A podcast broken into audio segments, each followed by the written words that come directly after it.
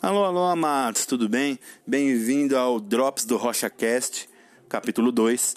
Aqui eu vou falar rapidinho sobre aquilo que eu prometi falar semana passada, sobre as práticas que nos capacitam e nos ajudam a ser cheios do Espírito Santo, baseados em Efésios 5, 19 e 21. Então, aperte o cinto aí do, do aprendizado e vamos comigo aprender mais sobre a palavra de Deus.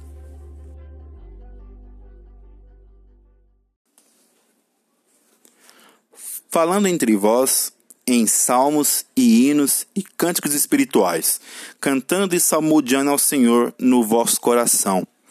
Essa é a primeira parte que Paulo fala depois que ele nos orienta a sermos cheios do Espírito Santo. E nessa primeira parte quero tirar alguns pontos. A começar por falando entre vós. Quando a palavra fala que falando entre vós, ela realmente nos instrui a realidade da comunhão do compartilhar vida, do realmente expressar a realidade de Cristo através da vida de uns aos outros.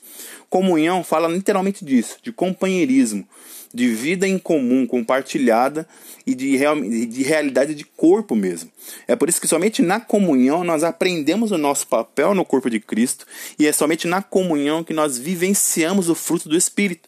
Caso contrário, sem comunhão não existe fruto do Espírito, não existe corpo de Cristo e a gente não consegue nos encher do Espírito Santo.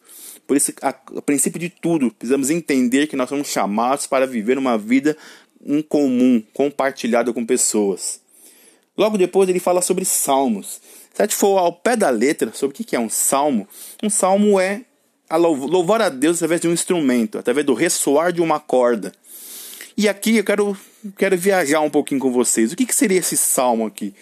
Queria também, quer dizer também o próprio livro da, da palavra de Deus, Salmos, onde a gente vê várias realidades espirituais ali que são cantadas pelos salmistas e que nós podemos também, através delas, alcançar essas realidades.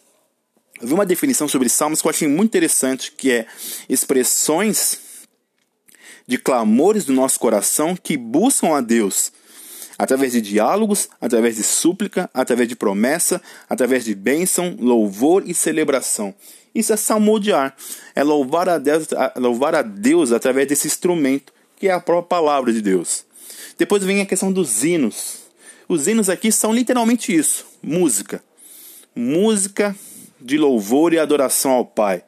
Pode ser desde um Rio Song até um Cirilo ou até o seu louvar no seu cantinho com o seu violão é a música que expressa a nossa adoração ao Pai e a nossa gratidão por Ele ser quem Ele é.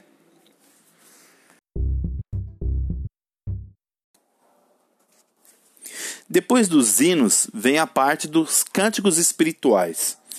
E, e o que, que seriam esses cânticos espirituais? Não são só música.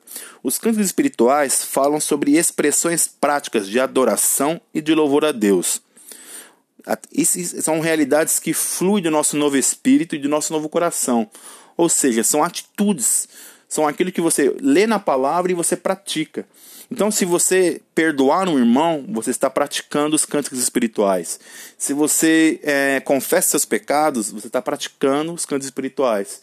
Se você prega a palavra para alguém, você está praticando os cânticos, os cânticos espirituais. Esses são atitudes práticas, são aquilo que a gente vê na palavra, que a gente é instruído pela palavra e fortalecidos no nosso novo espírito, a gente vai, pratica e ali a gente tem essa expressão de louvor e de adoração a Deus através da nossa vida. Dando continuidade, Paulo fala: dando sempre graças por tudo ao nosso Deus e Pai, e em nome de nosso Senhor Jesus Cristo. Dar graça é nada mais, nada menos do que ser agradecido fala de um viver com um coração grato. Quando a gente cultiva o ato de ser grato, nós mudamos a nossa percepção das coisas. Ser grato é entender que em todas as coisas o Senhor está no controle e que Ele sempre quer nosso bem. Por isso, nós precisamos criar esse hábito de ter um coração agradecido. Ou seja, tome um momento do seu dia, para um momento na sua semana, para trazer à memória aquilo que você é grato ao Pai.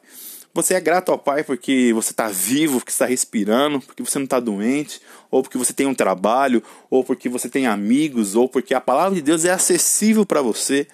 Sabe? Crie esse hábito de agradecer, porque quando nós, nós desenvolvemos um coração grato, nós tornamos a nossa vida mais leve, nós paramos de reclamar que isso atrapalha muito no nosso viver e começamos a entrar nessa atmosfera de uma vida mais suave. E é por isso que isso nos capacita a ser cheio do Espírito Santo, porque o Espírito Santo nos leva a ser gratos.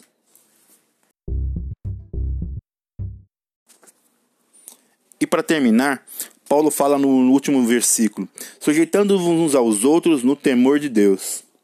O sujeitar aqui é agregar valor ao seu irmão é reconhecer que você precisa dele, é reconhecer que você quer estar debaixo da cobertura do seu irmão. O sujeitar aqui não é você esquecer e suprimir a sua personalidade ou você entrar nessa mentalidade de inferioridade que o seu irmão é melhor ou, ou não do que você, ou que você é melhor que seu irmão. Não. O sujeitar aqui fala da gente dar ouvido ao nosso irmão, da gente reconhecer que ele tem um valor para a nossa vida e que muitas vezes o Senhor vai falar através da vida dele para nós. E é por isso que sujeitar fala de respeito, fala de você realmente considerar o seu irmão. Considerar o seu irmão como um instrumento do Senhor para abençoar a sua vida. E aí você entra debaixo dessa realidade onde você serve seu irmão, o seu irmão te serve e ambos crescem e amadurecem no Senhor. Então esses são os, os passos práticos que o texto fala sobre se encher do Espírito Santo. É a comunhão, é o salmodiar, é o louvar a Deus com hinos, é o expressar a Deus através dos cantos espirituais, é o ser grato e é o sujeitar uns aos outros. Efésios 5, 19 a 21. Falando entre vós em salmos e hinos e cânticos espirituais, cantando e salmodiando ao Senhor no vosso coração, dando sempre graças por tudo ao nosso Deus e Pai, em nome de nosso Senhor Jesus Cristo, sujeitando-vos uns aos outros no temor de Deus.